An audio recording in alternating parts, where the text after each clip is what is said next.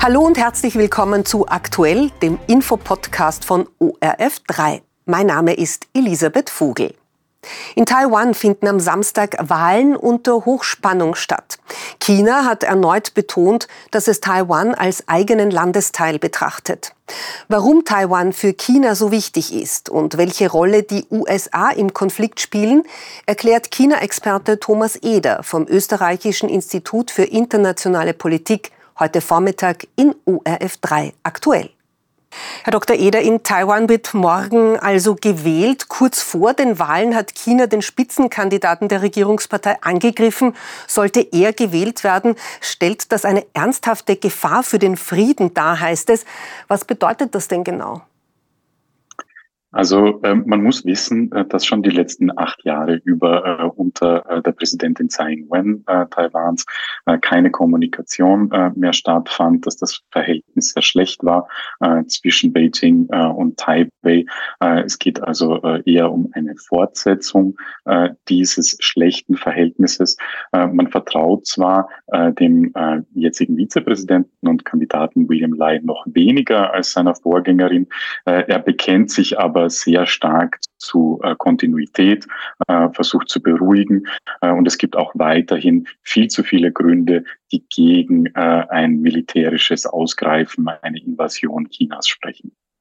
China hat aber erneut betont, dass es Taiwan als eigenen Landesteil betrachtet und eine Wiedervereinigung aus seiner Sicht als unvermeidlich bezeichnet, die erneute Androhung militärischer Mittel inklusive.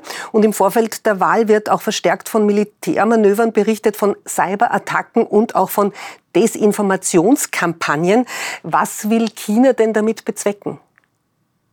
Also es geht darum, äh, die Bevölkerung zu zermürben, äh, den psychologischen Druck zu erhöhen äh, und der Bevölkerung auch das Gefühl zu geben, irgendwann, naja, es wäre wohl doch ein besseres Leben, wenn wir im Einklang mit Beijing unsere politischen Entscheidungen treffen würden. Das macht man eben mit ähm, den Drohungen und ähm, man sagt auf Englisch eben dem Stick, äh, den negativen Anreizen, aber auch mit positiven Anreizen, auch mit äh, den Carrots. Äh, man bietet eben an eine gemeinsame äh, Entwicklungszone mit der chinesischen Provinz Fujian an der Küste gegenüber von Taiwan. Äh, es könnte ja schnelleres Wirtschaftswachstum geben und so versucht man eben positiv und negativ die Anreize zu setzen, äh, um äh, die taiwanesische Bevölkerung zu den Entscheidungen zu bringen, die man sich wünscht. Also Carrot, so wie Sie sagen, die Karotte vor die Nase halten gewissermaßen. Warum ist denn Taiwan für die Volksrepublik China denn so wichtig? Es ist einfach ähm, ein unvollendeter äh, Bürgerkrieg in den Augen äh, der Kommunistischen Partei Chinas. Äh, von 1945 bis 1949 hat man gekämpft. Die Nationalisten, äh, im Beitrag erwähnt, die Kuomintang, äh, haben sich zurückgezogen auf die Insel Taiwan. Äh, und äh, diese konnte dann auch wegen des Einschreitens der US-Marine äh, nie erobert werden äh, von äh, der Kommunistischen Volksrepublik China. Äh, hier ähm, sieht man die Wiedervereinigung Chinas äh, als nicht abgeschlossen äh, aus Sicht der Kommunistischen Partei. Das wurde Generationen an Chinesen auch äh, in den Schulen so beigebracht. Äh, es ist Teil äh, des ähm, auch äh, wachsenden nationalistischen Narrativs. Es gehört zum Wiederaufstieg Chinas ins Zentrum der Weltbühne, wieder Supermacht zu sein, dass man eben auch Taiwan wieder unter Kontrolle bringt. Die Regierung in Beijing betrachtet Taiwan also als abtrünnige Provinz, die wieder mit dem Festland vereinigt werden soll. Die USA hingegen unterstützen Taiwan in der Verteidigung. Welche Rolle spielen denn die USA in diesem Konflikt? Die USA ähm, haben ihre, ähm, ihre diplomatische Anerkennung äh, einer äh, Regierung, die für ganz China sprechen soll, erst 1979 gewechselt äh, von äh, Taiwan, äh, von Taipei, eben der nationalistischen Regierung, auch die kommunistische.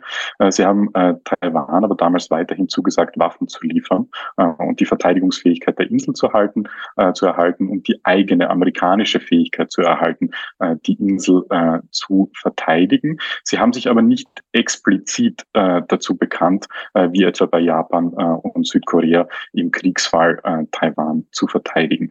Das ist etwas Neues, was jetzt äh, Präsident Biden gemacht hat, viermal äh, bereits äh, von äh, dieser äh, Ambiguität, Ambivalenz äh, abzurücken äh, und explizit zu sagen, äh, die Amerikaner würden Taiwan verteidigen.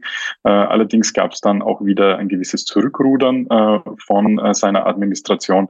Also es ist nicht ganz klar. Äh, in jedem Fall spielt es für äh, chinesische Kalkulationen natürlich eine große Rolle, eine abschreckende Wirkung, dass es eben zur direkten militärischen Konfrontation mit den USA kommen könnte. Aber was würde das denn bedeuten, wenn wirklich US-Streitkräfte Taiwan verteidigen würden, sollte China angreifen? Was würde das dann bedeuten? Das würde äh, eine ähm, massive Eskalation bedeuten, äh, einen äh, äh, intensiven ähm, äh, Konflikt äh, am Wasser, äh, in der Luft, ähm, äh, mit äh, Raketengefechten, äh, massive Verluste äh, auf beiden Seiten äh, und einen ähm, drastischen Einbruch der Weltwirtschaft äh, deutlich stärker äh, als jetzt im Russland-Ukraine-Krieg. Nun ist die Sorge bei vielen groß, dass dieser Konflikt eben eskaliert.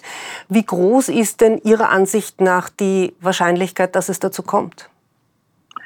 Ähm, die Wahrscheinlichkeit ist nicht hoch, äh, meiner Meinung nach, ähm, weil ähm, der ähm, Kandidat ähm, der äh, Democratic Progressive Party, eben der Beijing-kritischeren äh, mit der Linkspartei, ähm, wie gesagt, sich sehr zur Kontinuität bekennt, äh, äh, darauf ähm, beharrt, jetzt viel moderater zu sein, als er das vielleicht in früheren Jahren war ähm, und äh, auch eine Vertraute der jetzigen äh, Präsidentin zu seiner Vizepräsidentschaftskandidatin gemacht hat ähm, und äh, weil äh, gleichzeitig mit den äh, Präsidentschaftswahlen auch die Parlamentswahlen stattfinden und die äh, werden wahrscheinlich äh, von der jetzigen Opposition von der Kuomintang äh, gewonnen. Äh, das heißt, ist, äh, hier wird auch äh, die Notwendigkeit von Kompromisslösungen da sein. Äh, die Politik wird nicht so radikal in eine Richtung ausschlagen können. Und wie gesagt, ist China eben umgekehrt abgeschreckt äh, durch die USA, abgeschreckt auch durch das Beispiel Russland äh, in der Ukraine. Äh, derartige ähm, Situationen äh, möchte ähm, China vermeiden, diese Verluste an Menschen, Material und Kapital. Äh, man möchte weiterhin erfolgreich wachsen und dafür auch in die USA und EU als lukrativste Exportmärkte weiterhin chinesische Waren verkaufen und sich das nicht äh, hier äh, kaputt machen durch eine Invasion äh, Taiwans. Das Wunschszenario von China ist, wie viele meinen, dass Taiwan von sich aus kapituliert. Ist das in irgendeiner Form wahrscheinlich? In den jetzigen äh, Meinungsumfragen ähm, sind ähm, die Befürworter einer äh, freiwilligen Integration in die Volksrepublik äh, China äh, auf Taiwan wohl im einstelligen Bereich. Äh, es ist aber keineswegs ausgeschlossen, dass eben über mittel- bis längerfristige Zeiträume sich das auch wieder ändern kann. Äh, und äh, es ist weiterhin so, dass viele äh, in der Volksrepublik China und in der Kommunistischen Partei das auch glauben, was wohl der entscheidende Faktor ist und hier weiterhin Hoffnung haben, dass ohne ein tatsächliches direktes militärisches Eingreifen eine Integration möglich ist. Was wird denn der Ausgang der morgigen Wahlen Ihrer Ansicht nach in Taiwan ändern? Es wird wahrscheinlich äh, viel Kontinuität geben. Ähm, im Moment, ähm, obwohl die Wahl sehr knapp äh, äh, aussieht nach den äh, letzten Umfragen, sieht es danach aus, dass eben William Lai der Democratic Progressive Party äh, Präsident werden wird äh, und dass die Kuomintang äh, vielleicht gemeinsam mit der erwähnten äh, Taiwan People's Party das Parlament kontrollieren wird.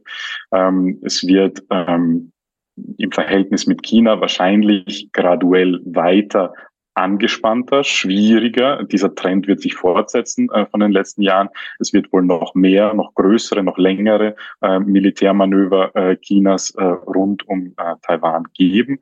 Äh, es wird wohl noch mehr Cyberangriffe geben, noch mehr Desinformation.